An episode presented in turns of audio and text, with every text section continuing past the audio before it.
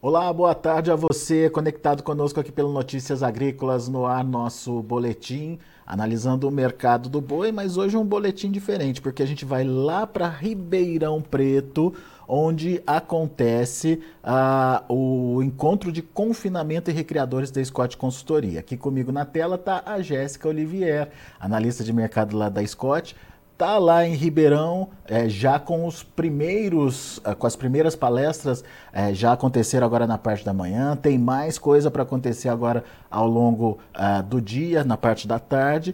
E nos próximos dias, muita discussão boa, muita discussão sobre o setor, principalmente é, desse momento em que o setor vem atravessando aí que é um momento de mudança de ciclo. E a gente sabe que quando isso acontece, a situação é de maior oferta e maior oferta. É, a gente tem que ter cuidado aí com os preços e principalmente saber o que fazer na hora de é, fazer toda a preparação é, da propriedade e da gestão também como um todo. Jéssica, seja bem-vinda, viu? Obrigado por estar aqui com a gente, nos ajudar a entender. Conta um pouquinho como que foi essa primeira manhã de evento aí em Ribeirão Preto, Jéssica. Perfeito, Alex. Um prazer sempre estar aqui com vocês Notícias Agrícolas. É, realmente, hoje começou, então, o nosso encontro de confinamento e recriadores 2023. É o primeiro dia hoje, dia 11 de abril, vai até dia 14. No dia 14 a gente tem um dia de campo que vai acontecer lá em Barretos, mas os três dias de palestras de 11 a 13 vão acontecer aqui em Ribeirão Preto. Foi difícil achar uma salinha quieta aqui para poder hum. dar entrevista, porque realmente o evento está bastante cheio, veio bastante gente para curtir um pouquinho com a gente, deixaram suas casas aí para vir aprender um pouco mais aqui conosco. É, essa primeira manhã a gente está com um encontro de recriadores acontecendo, então vai ser hoje ao longo do dia inteiro e amanhã de amanhã do dia 12 Nessa primeira manhã, a gente comentou um pouquinho mais sobre a recria intensiva pasto, manejo de pastagens, trouxe um pouquinho falando sobre pastejo rotatino, uma técnica, vamos dizer assim, relativamente nova que a Embrapa está realizando, está implementando, algo bastante interessante, então uma mudança aí no manejo do capim. A gente trouxe um estudo de caso é, da Fazenda Laranjal, com o pessoal da NADAC, então um, olhando assim como é que é a pecuária, pensando não só é, em parâmetros técnicos, mas principalmente na rentabilidade de uma fazenda. Então, mesmo com uma fazenda quebrando, como contornar isso daí, principalmente no momento em que a gente vive, né, no ciclo de baixo de pecuária, do ciclo pecuário de preços. Então, tudo isso impacta na rentabilidade da fazenda. Então, como um olhar diferente dentro da fazenda pode fazer com que você recupere é, essa fazenda e não, não perca o seu negócio, né, não tem que sair da atividade. É, falamos também um pouquinho sobre é, fertilizante nas pastagens, então, uso de nitrogênio na pastagem, nem sempre é, usos elevados de N são a resposta, então, o, o uso de nitrogênio tem que ser feito de uma maneira é, bem pensada, através de várias análises, análise de solo, análise de rentabilidade, então, tudo isso foi abordado nessa manhã.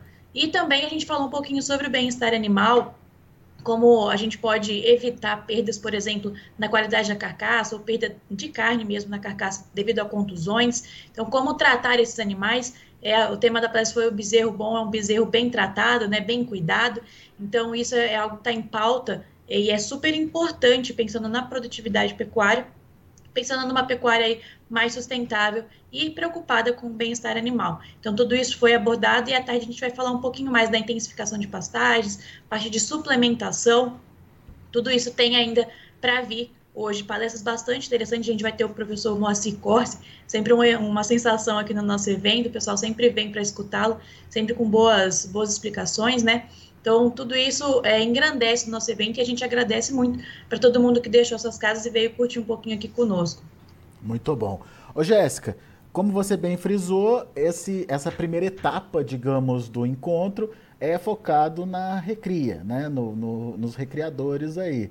É, quais são, pela avaliação, pela análise de vocês, os principais desafios do recriador para esse ano e como é que está o mercado?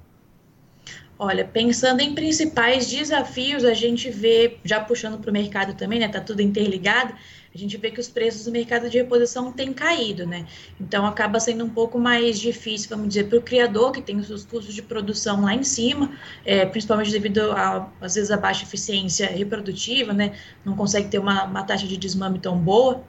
Então, tudo isso acaba influenciando na rentabilidade. E é, é, isso também é o que a gente vai abordar amanhã no bloco de mercado, então no segundo dia do nosso evento, que é comum ao encontro de, de recreadores e de confinamento. Então a gente vai abordar o que fazer perante a esses preços menores e como se sair bem na atividade de cria. Olhando o mercado, a gente vê, por exemplo, que está um momento relativamente melhor para quem confina atualmente. Isso por quê? Por conta da queda no preço da reposição. Mesmo com o preço da arroba menor quando a gente compara com 2022, os resultados esperados para o primeiro giro de confinamento devem ser bastante positivos, porque a variação no preço da arroba do bezerro, do garrote, do boi magro foi, foi maior, né? A queda foi maior para essas categorias frente à queda do preço da arroba do boi gordo. Pensando no São Paulo aí como referência, a gente tem um boi, a, um boi China a 290, né? Que é o principal produto é, produzido no confinamento. Então, um boi de até 30 meses, até quatro pares de dentes, né? Então, tudo isso a gente vai abordar amanhã. E quem ainda não fez sua inscrição, é possível fazer sua inscrição de forma online ainda. A gente está com a casa cheia, mas dá para assistir de casa. Então, é só entrar em confinamentorecria.com.br que dá tempo sim de fazer sua inscrição online e conferir o que, que a gente vai falar um pouquinho no bloco de mercado amanhã cedo. Muito bem.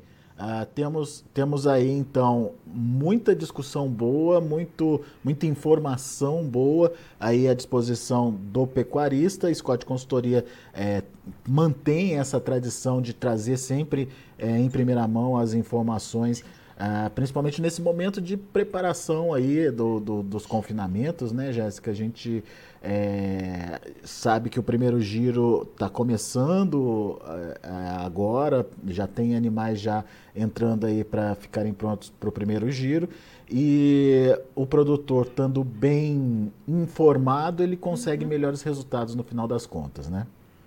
Exatamente, esse é sempre o nosso objetivo, Alex. A gente é uma consultoria de mercado, então a gente está aqui para é, dar informação para quem precisa, principalmente ao pecuarista, né, que é quem faz toda a pecuária que move essa, esse setor tão importante para a gente. É, pensando aí no nosso, no nosso evento, nosso objetivo é sempre é, trazer é, pautas importantes que estão em alta no mercado, trazer especialistas que sabem muito sobre o assunto para ajudar os pecuaristas, os consultores que vão até as fazendas para que a gente consiga mover essa pecuária sempre adiante, sempre para cima, para a gente sempre poder melhorar o nosso setor, né? Sempre a gente sabe que o Brasil é o celeiro do mundo, né? Muita gente acaba achando essa essa dessa fala meio pejorativa, mas realmente somos nós, a gente tem um potencial muito grande de expandir a nossa produção. A gente sabe que as pastagens estão numa situação, a maioria delas está numa situação de degradação, seja ela moderada, alta, enfim, independente do grau. Então, tudo isso a gente faz para que a gente melhore cada dia mais e que a pecuária é, siga aí em frente, sempre se perpetuando no mercado, apesar de todas as adversidades, né? Sem os pecuaristas, sem os agricultores, sem os fazendeiros, a gente não teria toda essa grandiosidade que é o agro brasileiro. É isso aí, Jéssica. Agora conta pra gente um pouquinho do mercado em si. Como é que tá o mercado? O que, que vocês estão vendo aí do mercado do boi nesse momento? Perfeito. É, ao longo da semana passada, a gente viu um mercado mais estabilizado, esses dois primeiros dias dessa semana também. A gente teve a volta da China, né, que parou, é, deu fim ao embargo. É, com essa volta, os preços, o ágio né, do boi China reapareceu, porque estava ausente, né, enquanto a gente estava com embargo, não tinha exportação. Então, esse ágio voltou, voltou aos patamares que eram antes é, do período de embargo, então voltou aos 300 reais por arroba, mas é, teve uma leve queda aí no começo da semana passada. Então a referência para São Paulo hoje está em 290 reais. Para o mercado interno, a gente tem um preço a 285 reais. Esse preço está estável ao longo da semana passada e dessa também. O que, que, a gente vê? As escalas de abate dos frigoríficos deram uma alongada, vamos dizer assim, já tem pelo menos aí uma semana já programada, já completa.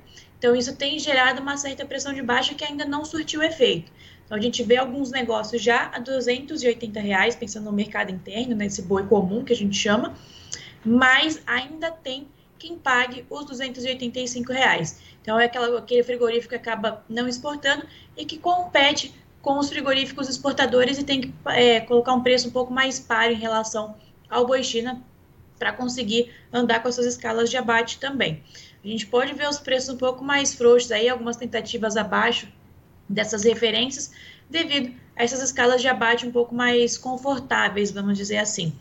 O cenário no restante das praças é um pouco díspare, a gente tem algumas praças aumentando a referência ou diminuindo, a depender aí da oferta e demanda, né? Como é que tá essa relação. Mas não são, vamos dizer assim, é, flutuações muito expressivas. Dois, três, quatro reais por arroba na mudança da referência. Mas isso tem acontecido também.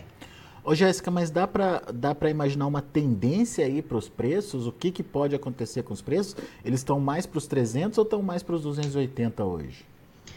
Olha, Alex, pensando nesse curto, nesse curto prazo, a gente deve ver os preços um pouco mais estabilizados, entre os 285, 290, 295.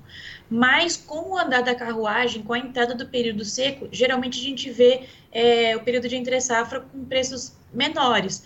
Por quê? a capacidade de suporte das pastagens dá uma diminuída com o fim das chuvas, a gente já entrou no outono no dia 20 do mês passado, então isso diminui as chuvas e a produção de capim dá uma diminuída nas fazendas. Isso faz com que os pecuaristas ou confinem o gado que ainda não está terminado, ou, como é a maior parte dos casos, é, destine os animais que já estão no peso ideal de abate para o frigorífico. Então, isso gera uma oferta maior no mercado. É, como a gente está num ciclo de baixa é, pecuária de preços, a gente tem também a questão das fêmeas que estão indo para o gancho, né?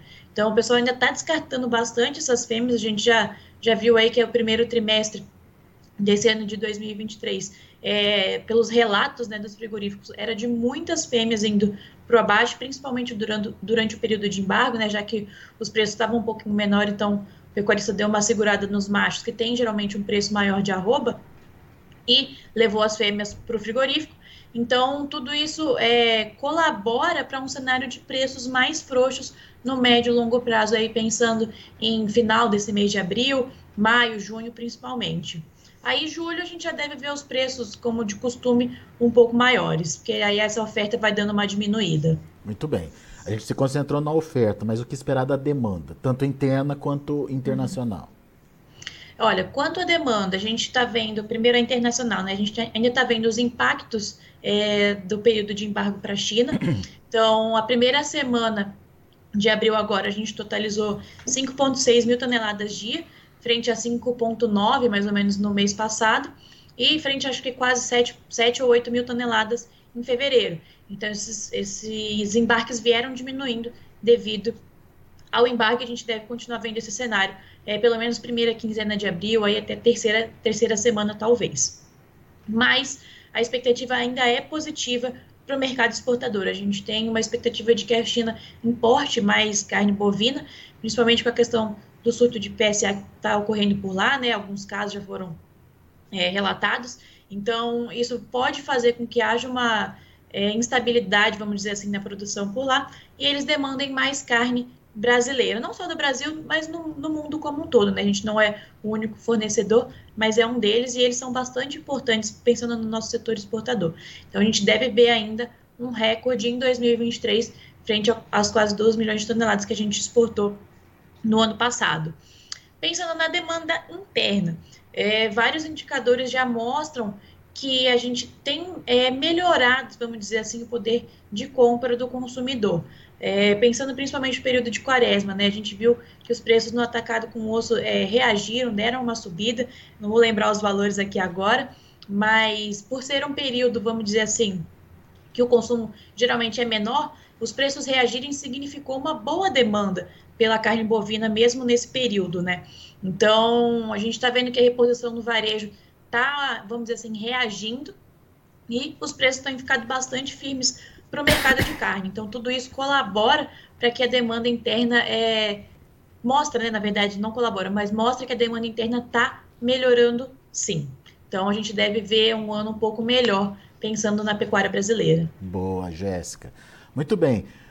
Muito obrigado pela participação. A gente volta a conversar trazendo mais informações direto aí de Ribeirão Preto, onde dos dias 11 a 13 de abril acontece um encontro de é, confinamento e recriadores e no dia 14 tem é, o tradicional evento a campo, né, Jéssica? Que daí é em Barretos, é isso? Exatamente, a gente tem uma parceria com o Confinamento Monte Alegre, lá em Barretos, São Paulo. É, a gente faz sempre, todo ano lá, várias oficinas de conhecimento, vai ter bastante coisa boa para olhar, para a gente ver na prática realmente o que acontece, aprender aí com os melhores e levar algumas dicas para praticar em casa, pensando aí nos pecuaristas que vão lá para visitar. Então, a gente tem também a tradicional queima da, é, do alho da festa do peão de Barretos, um almoço realmente muito bom, onde a gente aproveita para conversar todo mundo, para bater aquele papo e solidificar as ideias que a gente é, aprendeu ao longo do nosso evento. Boa. E, e, segundo a Jéssica, dá tempo ainda de acompanhar, nem que seja online, né, Jéssica? Exatamente. Online a gente ainda tem inscrições aí, pode ser ilimitado, vamos dizer assim, né? O céu é o limite, como a gente brincou aqui. Então dá para acompanhar ainda. Corre lá, é encontro de confina, é, confinamento e recria, desculpa.com.br, só entrar no site e adquirir o seu ingresso. Boa. Obrigado, Jéssica. Volte sempre. Obrigada, Alex. Até mais. Um abraço a todos que estão nos acompanhando. Até. Tá aí a Jéssica Olivier trazendo as informações desse tradicional encontro de confinadores e recreadores que acontece lá em Ribeirão Preto, promovido pela Scott Consultoria, nossa parceira de anos aqui no Notícias Agrícolas. Ah, vamos ver os preços, vamos ver como estão os negócios lá na B3 nesse momento. Olha aí, abril 283 reais, queda de 0,7%. Maio, R$ 278,85, caindo 0,23%. Junho, R$ 279,95, queda de 0,14%. E julho, R$ 285,75, queda de 0,44%. Indicador CPEA fechou o dia de ontem a R$ 284,90, com queda forte de 3,14%. São os números de hoje, mercado ainda em andamento lá na bolsa em São Paulo, mas serve como referência para mostrar para você o que anda acontecendo nesse mercado. Daqui a pouco a gente volta com mais informações e outros destaques.